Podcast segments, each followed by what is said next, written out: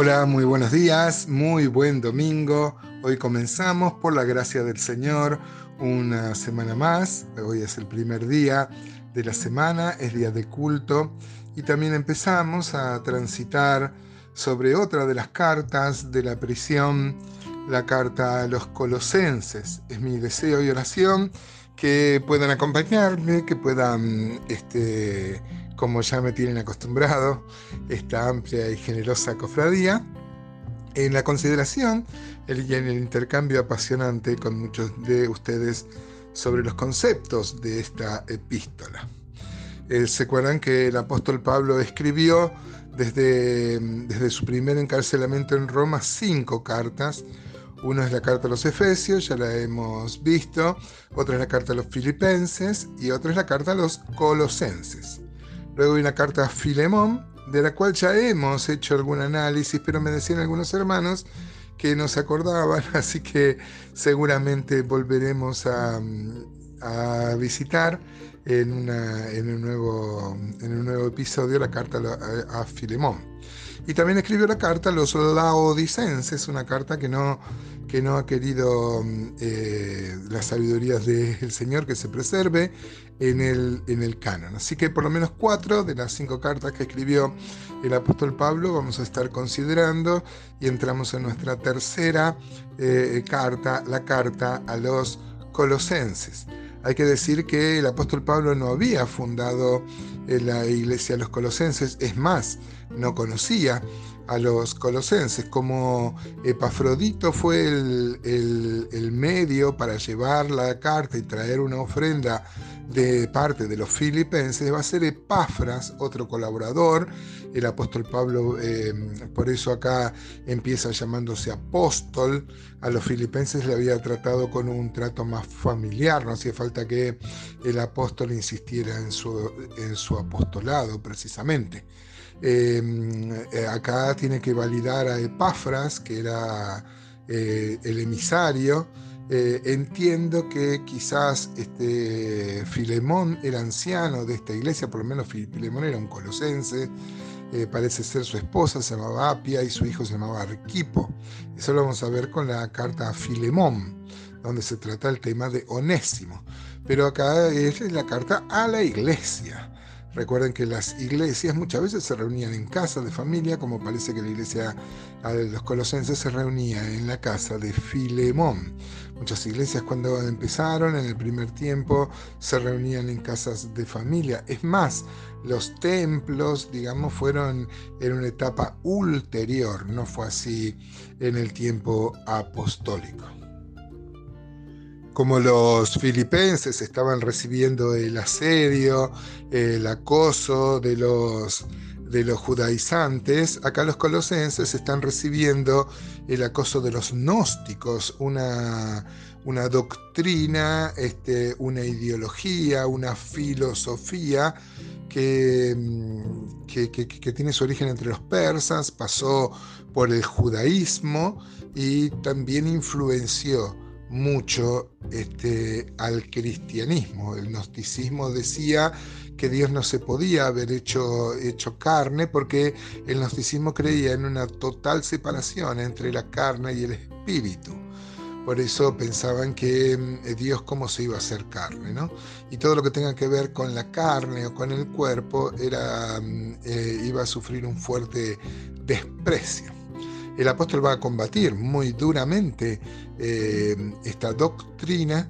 Y bueno, y sin más, entonces vamos a ver por lo menos la salutación de esta apasionante carta.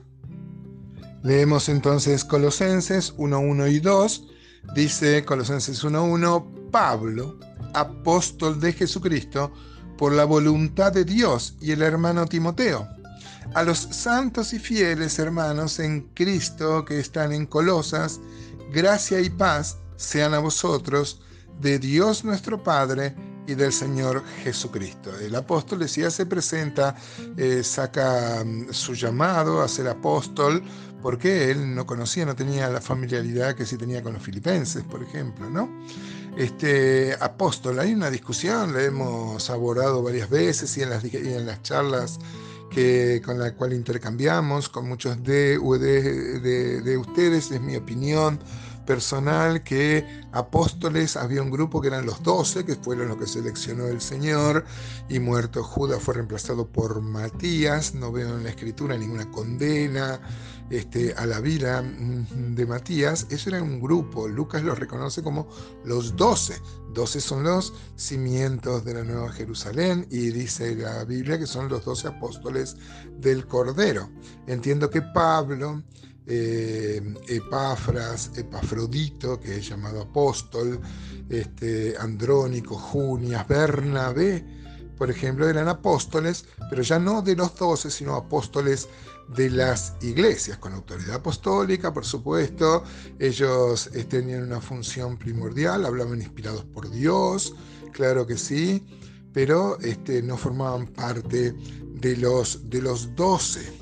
Acá dice que este, eh, Pablo, apóstol de Jesucristo, y el hermano Timoteo. ¿Se acuerdan que hemos visto varias veces en Hechos 16, el, el, apóstol Pablo toma a este joven en ese tiempo del cual todos hablaban bien, lo circuncida eh, eh, por, porque iba, él era de madre judía, pero de padre que no era judío, era gentil.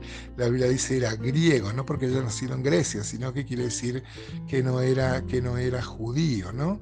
Este, mm, el apóstol Pablo tenía todo un equipo. Este, eh, por ejemplo, Lucas era parte de ese equipo, Bernabé luego va a ser reemplazado por Silas, eh, Silvano, bueno, cuando escribe la carta, por ejemplo, a los, a los, a los, a los Corintios, 2 Corintios 1.1, aparece un, un, hermano, el hermano, el hermano no, no, no, perdón, en 2 Corintios 1.1 aparece Timoteo dice Pablo, apóstol de Jesucristo por la voluntad de Dios, y el hermano Timoteo, a la iglesia de Dios que está en Corinto, con todos los santos que están en toda Acaya, ¿no? Este, también cuando le escribe a Filemón, le dice Pablo, prisionero de Jesucristo, y el hermano Timoteo, colaborador nuestro. Eh, Filipenses, por ejemplo, este, dice Pablo y Timoteo, siervos de Jesucristo, a todos los santos, ¿no? Bueno, no lo recuerdo ahora, pero había una carta donde aparece el hermano Sóstenes, por ejemplo, otro de los colaboradores que tenía el apóstol Pablo. El versículo 2 dice claramente los destinatarios de la carta son los santos y fieles Hermanos en Cristo Jesús que están en Colosas, y hay una salutación tan cariñosa, gracia y paz, sean a vosotros de Dios nuestro Padre y del Señor Jesucristo. Santos y fieles. Nosotros entendemos que santos eran todos y pueden haber algunos que eran más fieles que otros. O bueno, santos y fieles pero de ninguna manera como interpretan algunos, algunos autores católicos que dice que estaba la feligresía, o sea, eran todos fieles, entre los cuales había algunos santos. ¿no? Eso me parece que es una, una deformación de lo, de lo que el texto está diciendo. ¿Qué les parece, amado hermano? Mañana vamos a seguir con la acción de gracia, con el versículo 3, y les invito, eh, si son tan amables, a acompañarme en la consideración de esta apasionante carta.